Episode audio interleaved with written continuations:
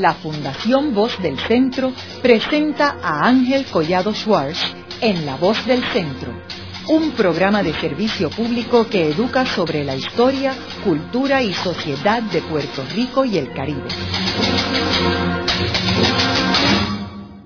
Saludos a todos. El programa de hoy está titulado Abelardo Díaz Alfaro, defensor de la puertorriqueñidad.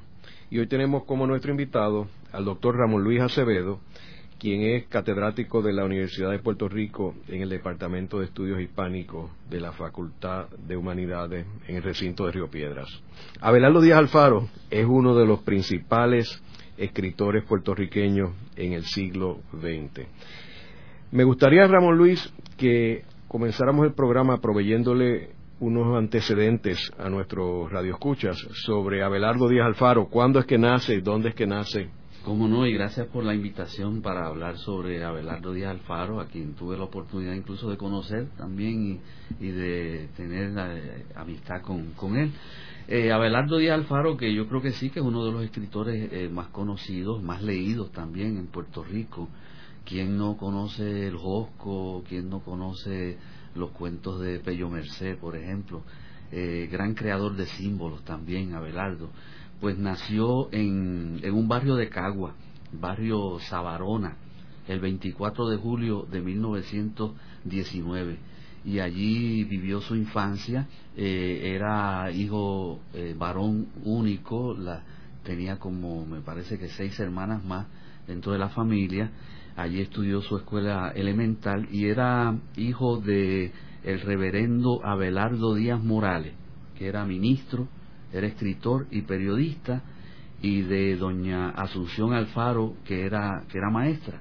Yo creo que eso es importante porque siempre hay una beta ética de, de carácter bíblico en Abelardo, siempre, siempre la hubo, unas posiciones eh, cristianas eh, muy firmes y, y, muy auténticas, muy sólidas, ¿no? Eh, que se manifiestan a través de su obra y que lo orientan incluso en la visión que él tiene del ser humano en su dimensión hasta social. Siempre hay una gran preocupación y hay que también pensar que era hijo de un ministro eh, y que el protestantismo en aquel entonces se identificaba mucho con los sectores populares, con las clases populares. Y por otro lado, su madre, doña Asunción Alfaro, que era maestra, y otra vez uno nota la, la, la beta didáctica, pedagógica en la obra de Abelardo. Abelardo no fue un maestro formalmente, pero asumió muchas veces la posición del maestro, la posición del que, del que quiere orientar, del que quiere enseñar. Eh, se crió mucho en la calle, según él dice, y en el campo, eh, como era único hijo varón en su casa, pues buscaba a sus amigos y sus compañeros de juego entre la gente del vecindario. Y a pesar de que él dice que en su casa se vivía modestamente, pues también decía que los que lo rodeaban eran todavía más pobres que él, por lo tanto se consideraba un poco como que en su casa eran así la gente pudiente del barrio a pesar de todo. Y, por ejemplo, en los Reyes Magos, pues le llevaban las canastas a, la casa del, del, papá para, para los regalos y demás. Eh, no fue buen estudiante, eh, su escuela elemental la terminó ahí en ese barrio de Cagua, después la familia se trasladó a Ponce, donde el padre había sido nombrado pastor de la primera iglesia bautista de Ponce, y allí pues este eh, transcurre su escuela intermedia, o por lo menos comienza, porque él no pasó del séptimo grado. Eh, parece que era un poco indisciplinado o, los maestros no lo entendían muy bien porque era un muchacho que tenía evidentemente unos dotes especiales y entonces este, se colgó en séptimo grado y el padre decidió enviárselo a, a los tíos que vivían en Toalta, don Leopoldo Díaz Morales y Mercedes Alfaro, residían en Toalta, en el Valle del Toa, tenían una pequeña hacienda allí, y allí fue que pasó parte, buena parte de su adolescencia Belardo. También es importante porque ese escenario eh, rural del Valle del Toa está bien presente en su obra, especialmente en Terrazo. es el, es el lugar donde se desarrolla el Josco, por ejemplo, es el lugar donde se desarrolla el cuento Los Perros, es el lugar donde se desarrollan muchos de los cuentos. Allí conoce al Hincho Marcelo, el que le sirvió de, de modelo para ese personaje, y muchos de los otros personajes que aparecen en sus cuentos. Más tarde, pues la escuela superior la estudia en, en Ponce, incluso tomó clases de dibujo con, con don Ramón Frade, pintor callellano, de uno de los grandes pintores nuestros, y luego obtuvo la, la, el diploma de escuela superior en la escuela Agustín Estal de, de Bayamón. Eh, de aquí pasó a San Germán. Esto es, eh, es, interesante porque él va recorriendo distintos lugares.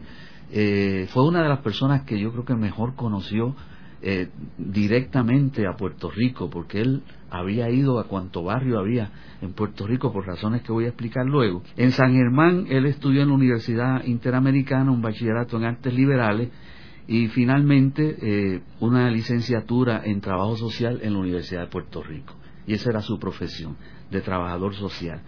Entonces, como trabajador social, pasó al Departamento del Trabajo, lo nombraron supervisor de leyes de menores y eso eh, hacía que él tuviese que viajar prácticamente por toda la isla donde quiera que hubiese menores trabajando porque él tenía que supervisar que esos menores estuviesen trabajando en buenas condiciones no eran los aguadores que le llevaban este el agua a los a los eh, braceros de los cañaverales por ejemplo y, y eso le permitió o lo obligó prácticamente a viajar por casi toda la isla. Después ya como trabajador social, pues también estuvo en el barrio eh, Yaurel de Arroyo, me parece que es, y también en Sidra, en los barrios Bayamoncito, Río Abajo, en fin, él estuvo en contacto con el mundo rural puertorriqueño desde su nacimiento y conocía la costa, conocía la montaña, conocía cuánto barrio había en Puerto Rico y de ahí pues fue eh, adquiriendo, acumulando las experiencias que iba a rehacer, reescribir como cuentos y estampas en sus libros. Entonces, interesantemente, en el 1947 aparece eh, su libro Terrazo, que se convierte en un clásico de la literatura puertorriqueña y como que este libro sale un poco de la nada, ¿no? El, el, el autor no se había distinguido eh, como escritor antes. Sí había publicado algunas cosas, pero... ¿Cuándo es que comienza a escribir?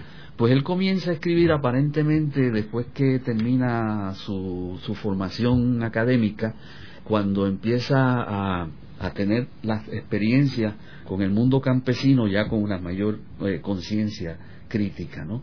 aparentemente en ese momento él empieza a hacer sus anotaciones que se van a convertir en estampas y en cuentos en el 47 con la publicación de, de Terrazo.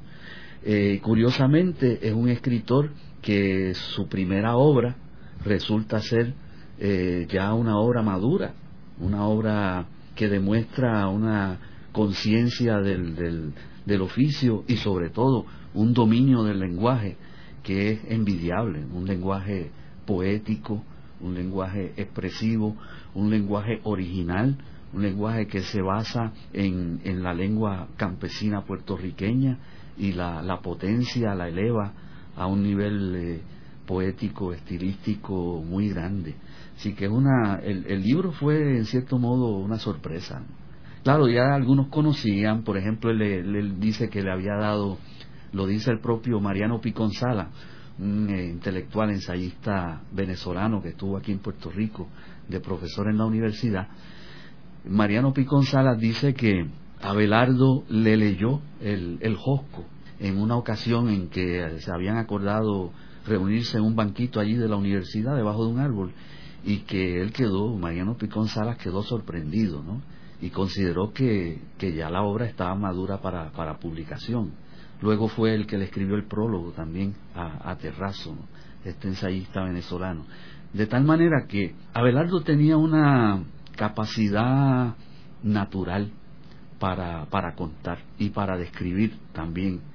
Y un dominio también natural del lenguaje. Eh, Abelardo podía, no solamente podía, sino que con frecuencia eh, improvisaba lo que eh, eh, improvisaba de tal manera sobre algún tema que le diera de tal manera que, que lo que él improvisaba se podía grabar y se podía publicar. Eso le permitió también este, ser el, colaborador constante de la WIPR con sus programas de, estampa eh, que durante más de 30 años se difundieron a través de la WIPR, lo cual, en los cuales participaba también Chuito el de Bayamón, que improvisaba décimas y cantaba las décimas en los intermedios de, la, de las estampas de, de Abelardo. Ramón Luis, ¿y él estudió eh, fuera de Puerto Rico? No. ¿Nunca? Nunca. ¿Y viajó fuera de Puerto Rico? Eh, que yo sepa, muy poco. Eh, si viajó fuera de Puerto Rico, sería mayormente hacia los Estados Unidos. Él tiene algunas estampas eh, donde recoge la vida de los puertorriqueños en los Estados Unidos. Pero él, él que yo sepa, no viajó mucho. ¿Y quién fue su influencia Bueno, el propio Abelardo dice que uno de los autores, claro, él como escritor es autodidacta, ¿no? Porque lo que estudió fue otra cosa. Eh, pero él dice que una de las influencias principales sobre su obra es Miguel Meléndez Muñoz, el callellano, autor de los cuentos del Cedro y los cuentos de la carretera central, eh, gran defensor del jíbaro también, y que don Miguel Meléndez Muñoz eh, fue su, su maestro, sin saberlo, Meléndez Muñoz a él le dedica, le dedica un, ensayo donde lo, resalta como maestro. Pero yo creo que también Abelardo fue un gran lector, sobre todo un gran lector de cuentos. Abelardo eh, eh, leyó a Horacio Quiroga y aprovechó muy bien esa lectura. Abelardo leyó a Juan Bosch, que había empezado a escribir antes que él, ¿verdad? Eh, Abelardo leyó también escritores puertorriqueños como Manuel Alonso, el autor de del Íbaro, de tal manera que su formación, ah, leyó también los escritores famosos latinoamericanos eh, criollistas, los autores, por ejemplo, de las novelas de la tierra, Rómulo Gallego, José Eustacio Rivera, eh, Ricardo Guiralde, eh, y otros escritores de esa época, de los años 20, los años 30, que sin duda alguna influyeron en él, pero que él pues supo recrearlos, ¿no? Para, para crear una, una obra original. Y también yo creo que él tiene mucha influencia de la, de la literatura oral popular, eh, la capacidad de él para crear leyenda, la capacidad de él para, para en cierto modo, eh, manejar ese lenguaje popular, la capacidad para improvisar, que es la capacidad que tienen los, los trovadores nuestros, ¿no? trovadores campesinos. Yo creo que todo eso influye, eh, de tal manera que es un proceso que no es sistemático, el proceso de formación que él tiene, pero llegó a adquirir una, una formación eh, ideal para lo que él quería escribir, ¿no? Que eran eh, ese recrear y recoger y valorar la, la vida puertorriqueña nuestra, sobre todo la vida campesina, en un momento difícil, un momento difícil que fueron las décadas del 30 y la del 40 para, para el terrazo. O sea que él tenía su trabajo en el departamento del trabajo y él escribía eh, por las noches. Él escribía por las noches, escribía los fines de semana. Eh, le dio mucho impulso también a su escritura el trabajar para la, para la emisora, para la, la WIPR. De hecho, aparte de Terrazo, que es un libro de cuentos y estampas, los otros dos libros suyos, que son Mi Isla Soñada y Estampas Navideñas. Son libros que se derivan de la labor de él como escritor de los guiones de los programas de radio que leía Rey Francisco Quiñones, era quien leía las estampas. ¿no? Todos los que nos criamos durante esas décadas de 50, por ejemplo, y 60, recordamos esa voz y recordamos esos programas eran gran parte de la, de la formación nuestra también. Pero él nunca, él trabajaba tiempo completo en WIPR. No, tampoco, trabajaba tiempo completo. Él, él tenía, bueno, sí, trabajaba a tiempo, eh, llegó a tener contratos de, a tiempo completo. Eh, y luego entonces ya eran contratos por, por la labor que él, que él realizara. ¿Y él políticamente estuvo envuelto con algún movimiento? Bueno, que yo sepa, políticamente no estuvo directamente envuelto con ningún movimiento, pero eh, sus simpatías eran para personas como don Gilberto Concepción de Gracia. No sé si estuvo oficialmente vinculado al Partido Independentista de esa época, pero sí obviamente eh, sé que era independentista y que su independentismo coincidía más o menos con, el independentismo de lo que era el Partido Independentista en aquel momento. No, no conozco eh, de él mucho acercamiento, por ejemplo, al Partido Nacionalista eh, de, don, de don Pedro Albizu Campo. Sin duda alguna debió haber simpatizado. Pero también una cosa que eh, había en él es que él se, se trataba de mantenerse un poco ajeno a las organizaciones, a las instituciones políticas. Tenía un espíritu bastante bastante libre, ¿no? Eh, él, hacía lo suyo y decía lo suyo y, y, lo decía con mucha con mucha firmeza y siempre vamos a decir que que se, se jactaba de que no doraba la píldora, de que decía lo que tenía que decir como lo tenía que decir. Así que en ese sentido, posición política oficial vinculada a algún partido no, no, le, no, le, no le conozco. ¿Él enseñó en algún momento en la universidad o en la escuela? ¿Tuvo que ver con el Departamento de Educación? No que yo sepa. Ahora, una cosa que hay que decir también es que era una persona sumamente accesible, que le encantaba ir a las escuelas, a dar charlas, a dar este eh, conversatorio. De hecho, yo lo conocí la primera vez porque él fue a la escuela superior de mi pueblo, de Corozal, cuando yo era estudiante de escuela superior. Lo recuerdo que eh, mm, la, profesora, ¿no? Luz Belén Santiago, pues eh, él eh, lo invitó al salón de clase junto con Ernesto Juan Fonfría. Y entonces ellos, que eran amigos, pero que mm, ideológicamente mm, diferían, ¿no? Porque Ernesto Juan Fonfría había sido político del Partido Popular, había sido legislador, y él pues era independentista. Pues este desarrollaron una tertulia lo más interesante, que era como una especie de controversia al estilo trovador. Se pedía que hablaran sobre algún tema, vamos a decir el jíbaro puertorriqueño, y cada uno improvisaba algo sobre el jíbaro puertorriqueño.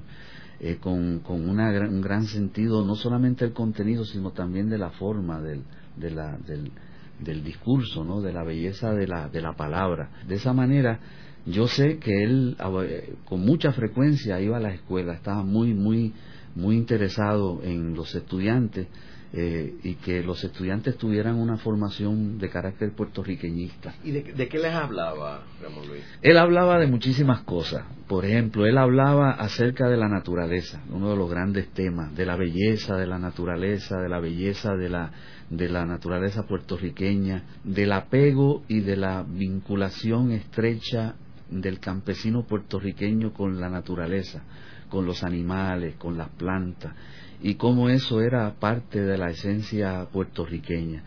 Él fue ecologista antes de que la palabra se utilizara, ¿no?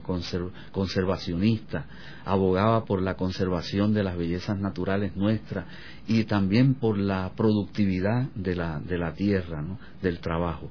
Hablaba sobre la vida campesina, pero sobre todo la vida campesina de los sectores humildes, de los sectores pobres, sobre las penurias del jíbaro, las dificultades para ganarse la vida, el trabajo duro. Hablaba sobre la filosofía también del jíbaro, sobre su pensamiento, sobre sus valores, la firmeza de sus valores, su hombría de bien, su, su dignidad, eh, su, su, resistencia, su estoicismo. Eh, hablaba también sobre las influencias foráneas, las influencias extranjeras. No estaba en contra de la modernización del país, pero sí estaba en contra de la despuertorriqueñización del país y esa despuertorriqueñización la veía en símbolos como por ejemplo Santa Claus, eh, protagonista del, cuento de Santa Claus va a la cuchilla, ¿verdad? Que es muy conocido y que Molina ha llevado al, cine. Eh, y también pues tuvo la capacidad para ver eh, que en Puerto Rico se estaba desarrollando un, un consumismo desmedido, desbocado, también criticó la falta de planificación de las ciudades y cómo las ciudades en Puerto Rico, la vida en la ciudad se estaba convirtiendo en una vida inauténtica, en una vida en que el, individuo pues se, limitaba cada, cada vez más eh, su espacio. Eh, hablaba sobre los acontecimientos internacionales de ese momento y opinaba sobre, sobre cualquier tema que en ese momento se estuviese presentando, pero su discurso constante era el discurso de la puertorriqueñidad, de amar lo nuestro, de, destacar lo nuestro y de rescatar los valores eh, del campesino pero valores que eran valores eternos, ¿no? Su bondad, su sentido de hospitalidad, su generosidad, su proximidad, como decía él, ¿no? Su proximidad, su solidaridad con, con el otro. De tal manera que, como son valores constantes que no dependen de una situación histórica particular, pues permanecen en su obra siempre, siempre están. Luego de una breve pausa, regresamos con Ángel Collado Schwartz en La Voz del Centro.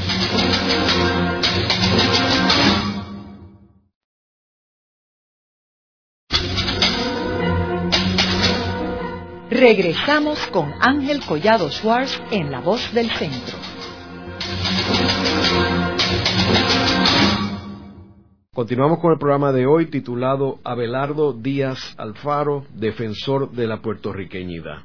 Y hoy tenemos como nuestro invitado el doctor Ramón Luis Acevedo, quien es catedrático de la Universidad de Puerto Rico del Departamento de Estudios Hispánicos.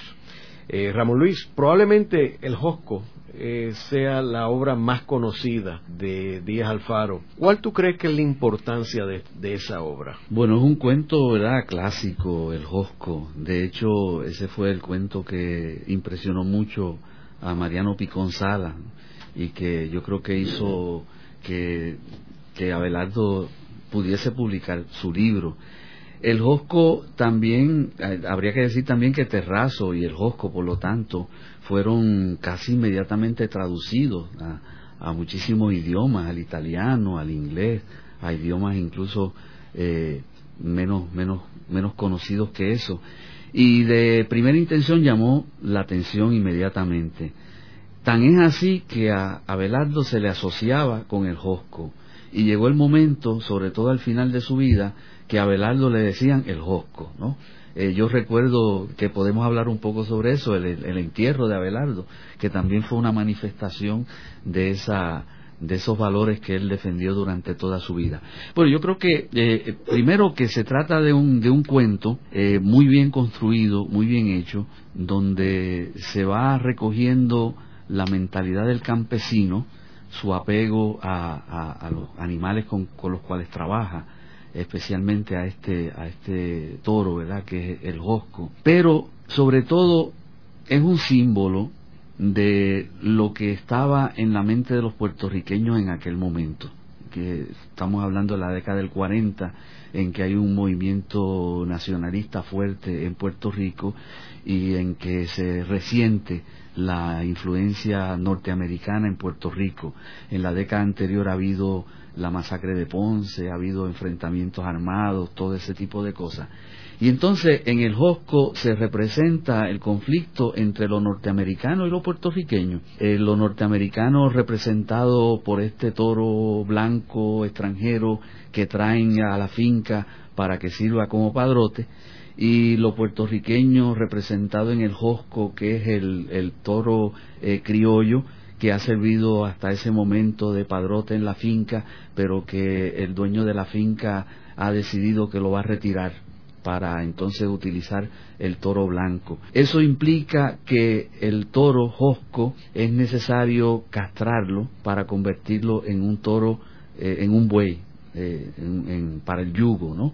Y el hincho Marcelo, que es quien ha cuidado al josco y quien ha trabajado con él en el campo desde que nació, pues eh, le duele el hecho de que sea desplazado y le duele el hecho de que el Josco vaya a terminar su vida como un buey manso, como un buey sumiso, cuando eh, ha sido un, toro eh, bravo, un toro que ha servido en la finca como padrote. Entonces, por un lado está la angustia, el dolor, el sentimiento del hincho, que incluso habla con el amo para tratar de convencerlo de que todavía el Josco puede seguir eh, sirviendo como padrote y que no lo convierta en buey manso. Y por otro lado está el personaje del Josco mismo, que en un momento dado eh, se enfrenta al, al, toro norteamericano y que el hincho Marcelo lo suelta eh, para que se enfrente al toro.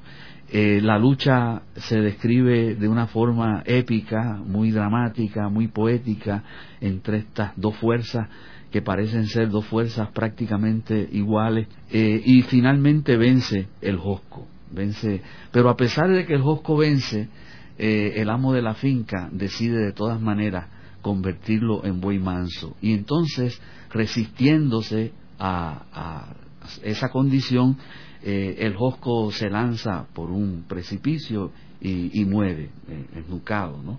Y entonces en todo esto pues se ven claramente una serie de símbolos, ¿no? El símbolo de, de la defensa de lo propio frente a la invasión extranjera, el símbolo de lo puertorriqueño campesino frente a la eficiencia, digamos, eh, económica, el bienestar económico, el lucro que representaría el, el toro. Y por otro lado, yo pienso que esa actitud un tanto suicida, podría decir, del Josco, es un gesto que en su época se interpretó como un gesto de dignidad, ¿no? Mejor eh, muerto que, que, que, esclavo, que, que enyugado y que recoge un poco también lo que fue la mentalidad de, de un sector grande del independentismo en aquella época, especialmente del sector eh, nacionalista. Así que en cierto modo el Josco está anticipando eso, ese gesto heroico de algunos de los nacionalistas posteriores. Así me parece que lo interpretó también este René Márquez. De tal manera que a través de esa, de esa historia, pues nos está representando una especie de alegoría de la situación puertorriqueña y del conflicto puertorriqueño fundamental, esencial en aquel momento. Yo creo que eso ha sido la clave para que el cuento eh, se haya convertido en un, en un clásico en Puerto Rico. A mí me parece interesante que lo que tú planteaste ahorita de que él había cogido clases con Frade Ajá. Eh, porque sabemos que la obra clásica de Frade, El Pan Nuestro, el Pan Nuestro, eh, pues es el jíbaro y, y, oyéndote hablar del Josco, pues veo como ese personaje como si fuera el Josco, Ajá. en parte, este, Sí, sí. simbólicamente, ¿verdad? Te iba a preguntar qué reacción hubo y qué acogida hubo cuando él escribió el Josco, particularmente ya que debido a lo que tú mencionas de que el nacionalismo estaba en auge, había una persecución contra los independentistas y posteriormente está la mordaza, etcétera. ¿Qué acogida tuvo esa obra? Tuvo una acogida instantánea muy buena en Puerto Rico. Eh, inmediatamente algunos eh, grandes intelectuales puertorriqueños, eh, como por ejemplo, eh, bueno, doña Margot Arce y Concha Meléndez, escribieron textos elogiando el libro completo, ¿verdad? Y destacando el Josco entre los cuentos del libro.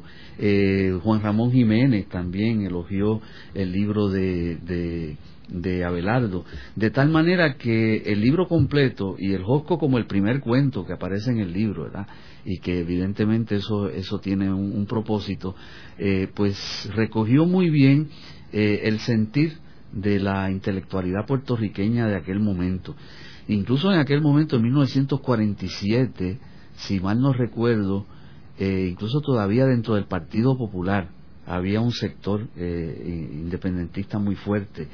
E incluso los sectores del Partido Popular que no eran independentistas y que no lo fueron posteriormente, eh, seguían siendo culturalmente nacionalistas de tal manera que también se podían identificar con el, con el relato, se podían identificar con el cuento.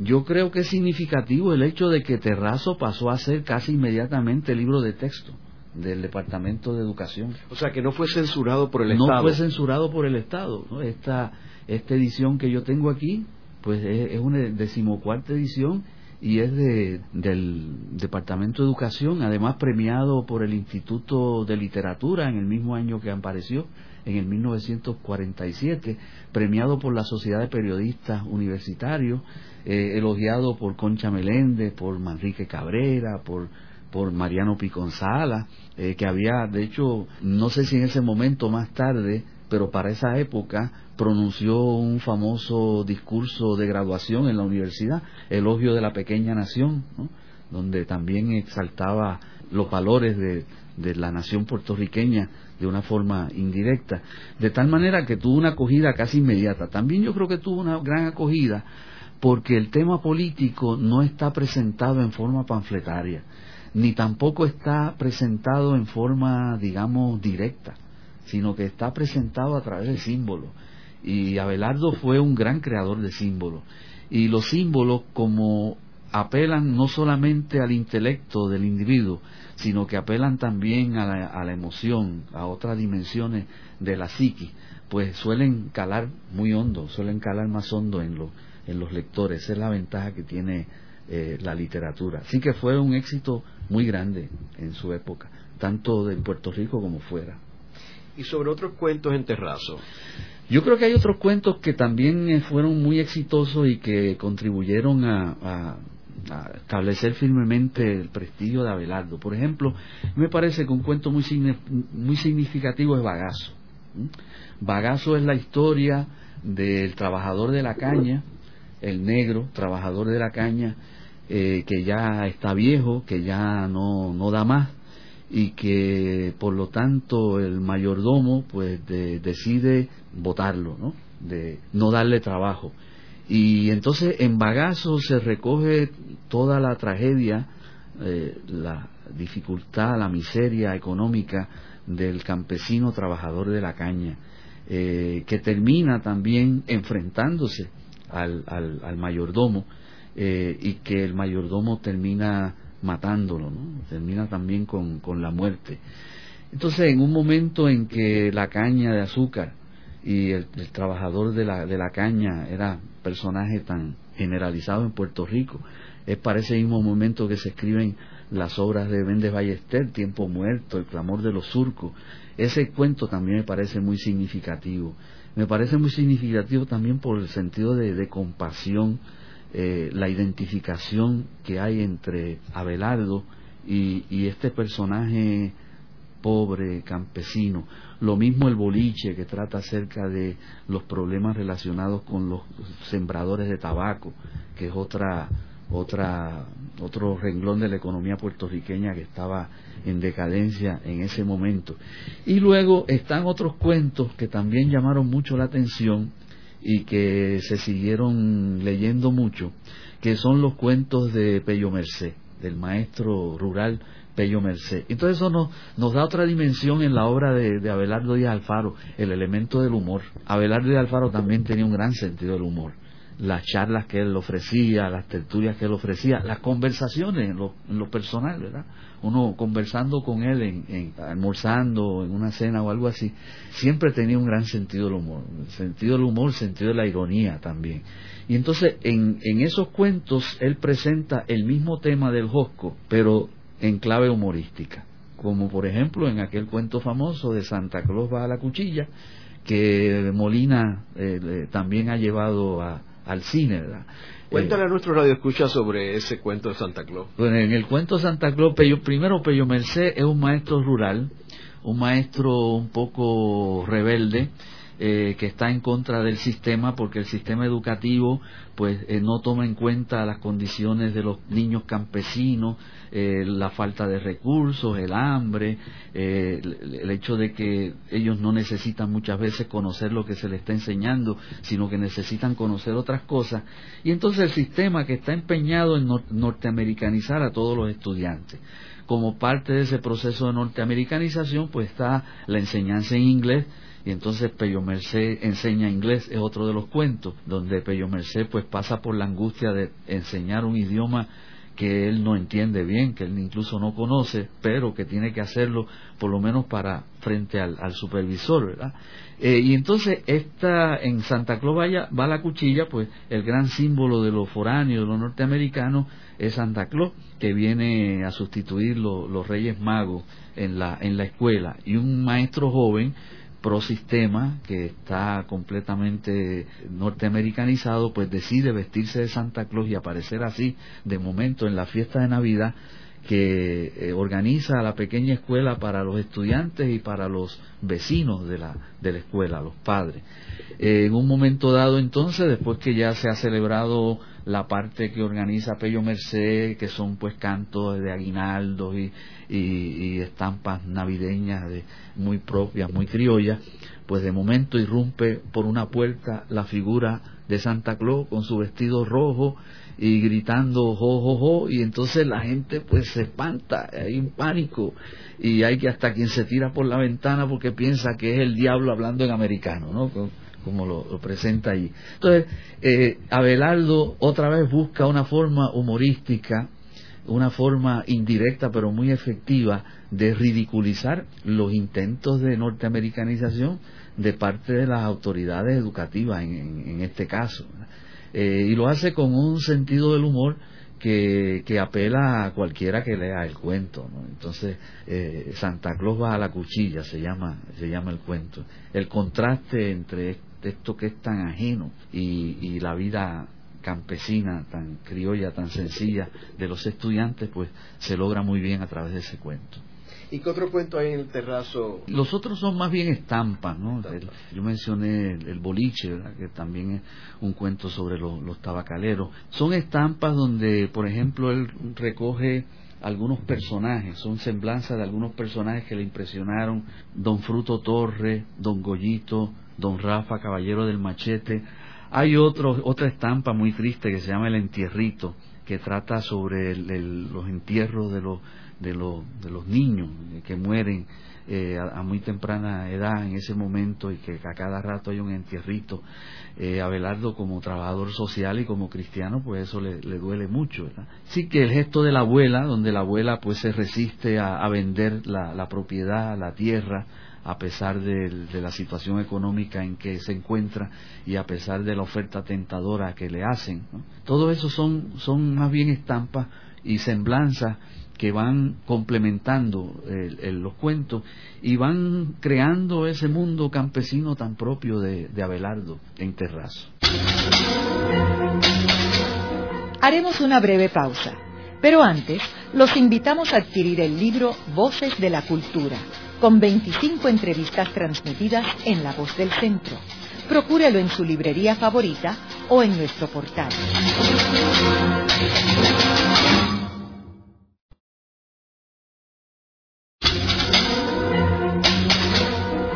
Están escuchando a Ángel Collado Schwartz en La Voz del Centro. Ahora pueden accesar a toda hora y desde cualquier lugar la colección completa de un centenar de programas transmitidos por La Voz del Centro mediante nuestro portal www.vozdelcentro.org. Continuamos con el programa de hoy titulado Abelardo Díaz Alfaro, defensor de la puertorriqueñidad. Y hoy tenemos como nuestro invitado el doctor Ramón Luis Acevedo, quien es catedrático de la Universidad de Puerto Rico del Departamento de Estudios Hispánicos. Eh, Ramón Luis, háblanos sobre Mi Isla Soñada, que es una de sus obras también más importantes. Bueno, Mi Isla Soñada es una recopilación de textos muchos de ellos que fueron de los textos que él escribió para la, para la radio. Por cierto que eh, dije al principio que él escribía una, una estampa semanal, no, era una estampa diaria cuando él tenía un contrato de trabajo fijo con la WIPR. Eh, así que tenía que producir bastante. Claro, hay repeticiones y todo ese tipo de cosas, pero hay mucha calidad en todas estas estampas. Y Mil Soñada es una estampa donde él recoge, son estampas donde él recoge diversos aspectos de la vida puertorriqueña, eh, la vida en el litoral, la vida de los pescadores, los pueblos eh, de la costa, los pequeños pueblos del centro de la isla, los personajes como Don Procopio el despedidor de duelo, que se hizo famoso con la con la película de, de Molina, ¿verdad? Barranquita, Ponce, tipos de, de estos lugares, también algunos dedicados a la naturaleza puertorriqueña, eh, el ruiseñor, las flores jíbaras, el flamboyán, algunos que son cuentos navideños como el de la cajita vacía, que también es muy muy conocido. Y él pues recrea otros personajes que ya habían aparecido en Terrazo. Por ejemplo, hay cuentos de Tello Gracia, que es como una especie de alter ego campesino del propio Abelardo, y Pello Merced también tiene un par de cuentos aquí, Pello Merced y la dietista, donde otra vez Abelardo se burla de esta de este afán de alguna gente de presentar todas las cosas a nivel puramente teórico, ¿no? La dietista que le va a hablar a los a los muchachitos campesinos sobre la dieta que pueden llevar cuando ellos pues eh, lo esencial es conseguir algo para para comer durante el día que les mate el hambre, ¿verdad? Eh, luego Pello Merced se aleja de la cuchilla que es un, texto bastante melancólico, igual que Pueblito de ayer, en una sección completa donde él evoca eh, sobre todo el, pueblo de Toalta, escribió bastante sobre, sobre Toalta. Lo que distingue a mi isla soñada de Terrazo es que en mi isla soñada hay una nota mucho más melancólica, mucho más nostálgica. Estos textos, muchos de ellos fueron escritos en la década del 60 cuando ya Belardo veía que ese mundo campesino, que él no idealizó, porque en realidad dentro de ese mundo campesino eh, él presenta la miseria y el dolor del campesino, pero que de todas maneras era un mundo que en términos de valores humanos él consideraba mucho más estimable y positivo que el mundo del consumismo, el mundo del materialismo que se estaba eh, construyendo en la década del 60, pues entonces esa añoranza que, que, no, que no existe tanto en el caso de, de Terrazo. ¿no? Eh, ya es como si fuese despidiéndose de aspectos del Puerto Rico que él vivió durante su infancia y durante su adolescencia y que inevitablemente pues eh, pertenecen al, al, pasado. Lo mismo ocurre con las estampas navideñas, que este es el, el, último libro que publicó Abelardo Díaz Alfaro en vida, ¿no? se conoce poco, es una recopilación de estampas navideñas de las que él había escrito también para eh, la WIPR, donde él evoca la celebración de la Navidad de antaño y destaca esos elementos, además de crear una serie de cuentos, una serie de incluso pequeñas obras que pudieran, pudieran ser obras de teatro eh, sobre los Reyes Magos, eh, sobre el nacimiento, sobre la espera, la anticipación de la Navidad, eh, todo eso. De tal manera que con eso él completa su, su, su obra, aunque queda mucho inédito, ¿verdad? Como mencionamos antes. Y esas obras inéditas, hay personas, o sea, él las ha leído, las leyó en WIPR. Exacto, se leyeron en no han sido publicadas. No han sido publicadas, son, este, no se conservan todas, pero yo he visto bastantes manuscritos de esas estampas que él escribía una diaria, ¿no? Y son sobre diversos temas, temas ecológicos, temas temas eh, sociales, sobre figuras también importantes. O sea que de ahí se pueden sacar también varios libros más. En este caso se sacó un libro sobre la, la temporada navideña, estampas navideñas, pero los temas eh, son mucho más amplios que este. Eh, y en todo ello está la, personalidad de Abelardo, que también Abelardo es un personaje dentro de los propios escritos suyos. ¿no? Muchas veces en, en, los cuentos aparece él como testigo o aparece él como personaje que le contaron. Y él era un cuentista natural y además con ese sentido del humor que tenía. Yo siempre recuerdo una anécdota que él contaba. Él andaba, él nunca fue persona adinerada. Él siempre vivió humildemente de su sueldo con la WIPR, eh, de, los, de los, las regalías por sus libros y demás. Y él andaba siempre un carrito viejo. Entonces había un abogado que él conocía que andaba en carro, carrazo así, una carro grande, lujoso, y siempre lo estaba molestando con la cuestión de, mira Belardo, tú que eres un escritor tan importante, que, que ha sido traducido, que te leen en Puerto Rico, que te leen en todo el mundo, y tú siempre andas con ese carrito viejo, ese carrito baratado, este, eh, mira, mira, yo por ejemplo, pues me compré este carro, porque es que el carro representa a uno. tanto estuvo fastidiando, eso lo contaba el propio Abelardo, hasta que un día le dijo, mira, te voy a decir una cosa, ese carrito viejo es el carro de Abelardo Díaz Alfaro, y tú eres el abogado de esa limusina que tienes ahí. Así que déjame quieto a mí, porque en el caso mío yo soy el que le doy valor al carro. En el, en el caso tuyo, el carro es el que te da valor a ti. Dice que con eso ya el abogado no lo volvió a fastidiar más. ¿no? Este, él tenía ese sentido del humor, tenía esa, esa, esa salida. Yo recuerdo también que en una ocasión, cuando, después que yo en la escuela superior lo conocí, en una ocasión me tocó presentarlo y leer un, una, una ponencia sobre una obra de él donde él estaba, ¿verdad? Entonces allí pues nos conocimos mejor y hablamos un poco, yo le dije que yo era de Corozal, y él me habló de que conocía bastante bien a Corozal porque había vivido en Toalta mucho tiempo. Después de eso me lo encontré en un restaurante que hay en el campo por allá, por, en Corozal, eh, con un grupo de gente, ¿verdad? Yo estaba en mi, en mi mesa y él estaba en la suya y pues yo pues he sido bastante tímido, yo no me atreví a acercarme, ¿verdad? Pero entonces que estaban allá en la mesa donde yo estaba me decían, mira, ahí está Belardo, tú lo conoces, lo debes ir a saludar. Y está bien, yo lo saludo después que yo, que yo, que yo almuerce, yo voy allá y lo saludo. Y bueno, cuando voy a saludarlo, pues este, le digo, mire, yo no sé si usted se acuerda de mí, ¿verdad? Porque, pero yo lo quería saludar, pues, yo soy fulano de tal. Y dice, claro que me acuerdo de ti, estaba velándote, a ver si no venías a saludarme acá. porque pensé que este era tu pueblo y que tú estabas allí, me conocías y no habías venido a saludarme. Luego de la pausa, continuamos con Ángel Collado Schwartz en La Voz del Centro.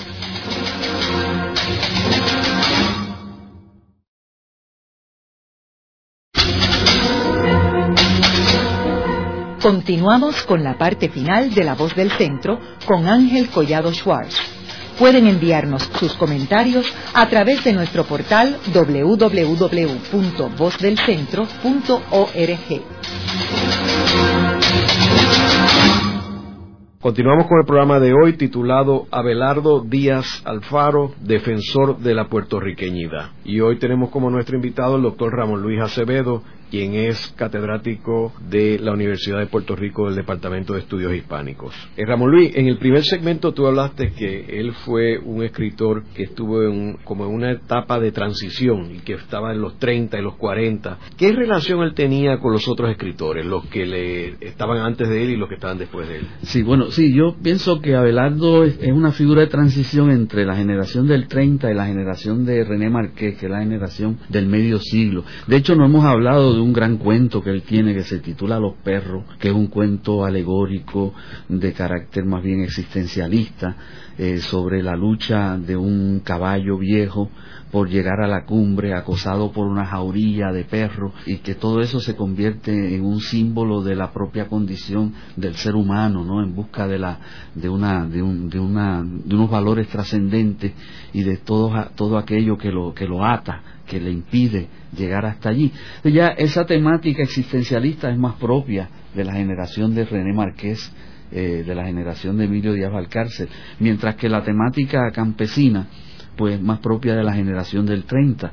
La generación de René Marqués se caracteriza precisamente porque empieza a presentar en su relato eh, la vida urbana, el crecimiento urbano, la industrialización y todo lo demás. De tal manera que yo lo veo él como una figura de transición entre, entre una y otra. Interesante porque como él no estudió literatura, pues sí él compartía con otros, con otros escritores, pero no, uno no puede decir que él perteneciera a un grupo de escritores como por ejemplo el grupo al que pertenecieron eh, René Marqués, Pedro Juan Soto, Emilio Díaz Valcárcel. No, él no pertenecía a, ningún grupo. Él compartía mucho eh, con escritores anteriores a él, eh, admiraba mucho a escritores como Miguel Meléndez Muñoz, por ejemplo, pero se mantenía un poco apartado de los círculos mm, literarios en términos generales, a él no le gustaba la vida social así que él consideraba un tanto frívola y que también se da en el campo de la, de la literatura. Y él decía que él aprendía más y prefería, por lo tanto, platicar más eh, con cualquier jíbaro, con cualquier campesino sobre cuestiones de, del campo. Había mucha sabiduría en ello eh, que con gente muy firulística, intelectuales de la, de la ciudad.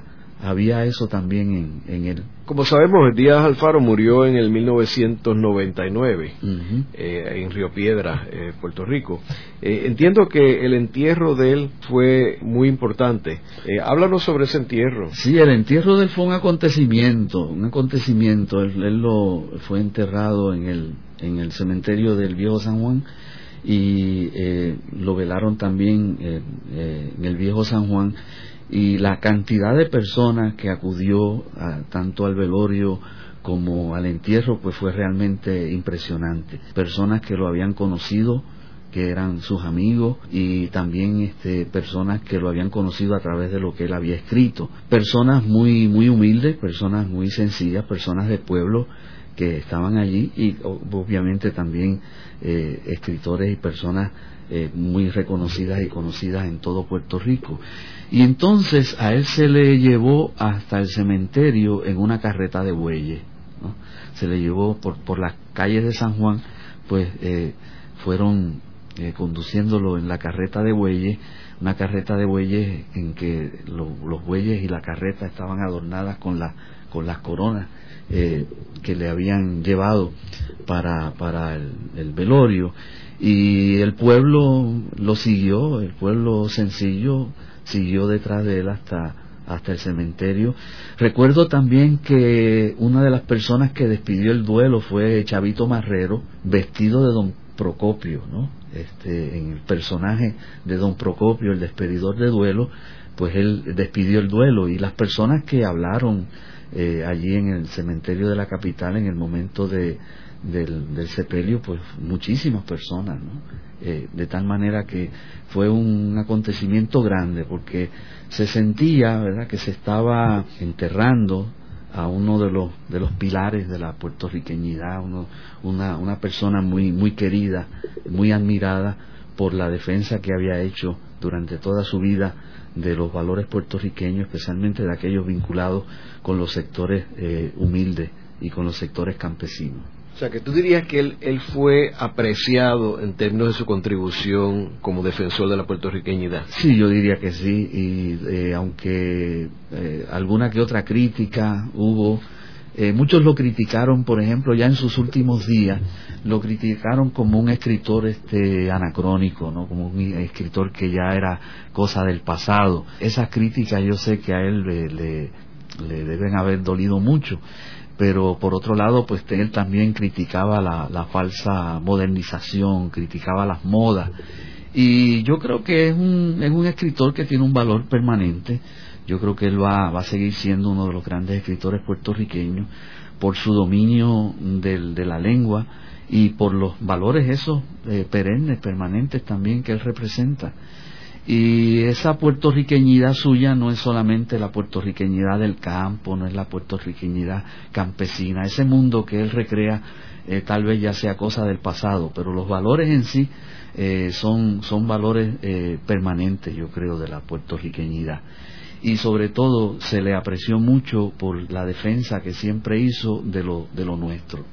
Eso siempre se le reconoció. ¿Tú dirías que él es conocido y estudiado en Hispanoamérica? Sí, es conocido. Tal vez hoy día pues ocurra lo mismo que ocurre con otros escritores de los propios países hispanoamericanos, ¿no? Siempre los escritores más recientes son los que más llaman la atención, pero sus cuentos, especialmente El Josco y Los Perros, eh, aparecen en muchas antologías del cuento hispanoamericano. Y cuando uno lee cualquier eh, manual o cualquier obra sobre el cuento hispanoamericano, siempre hay la, mención y la referencia obligada a Belardo Díaz Alfaro como uno de los principales cuentistas eh, hispanoamericanos de ese momento, vinculado a, a la narrativa criollista de carácter eh, social, de carácter de conciencia social. De tal manera que sí, lo, se le conoce y se le, y se le reconoce. En el programa de hoy hemos discutido la figura de Abelardo Díaz Alfaro, uno de los principales escritores del siglo XX, como hemos mencionado en el programa, un escritor de transición de, entre dos generaciones de escritores, un personaje que era sociólogo y que fue un gran retratista del Puerto Rico del siglo XX y que también fue un gran comunicador porque él no solamente escribía, sino que escribía para un medio de comunicación el cual podía sintetizar y mantener el interés del que estaba escuchándolo. Eh, gracias, Ramón Luis. Gracias. Esta ha sido una producción como servicio público de la Fundación Voz del Centro. Los invitamos a sintonizarnos la próxima semana a la misma hora. Y recuerden que pueden adquirir el libro Voces de la Cultura en su librería favorita o en nuestro portal.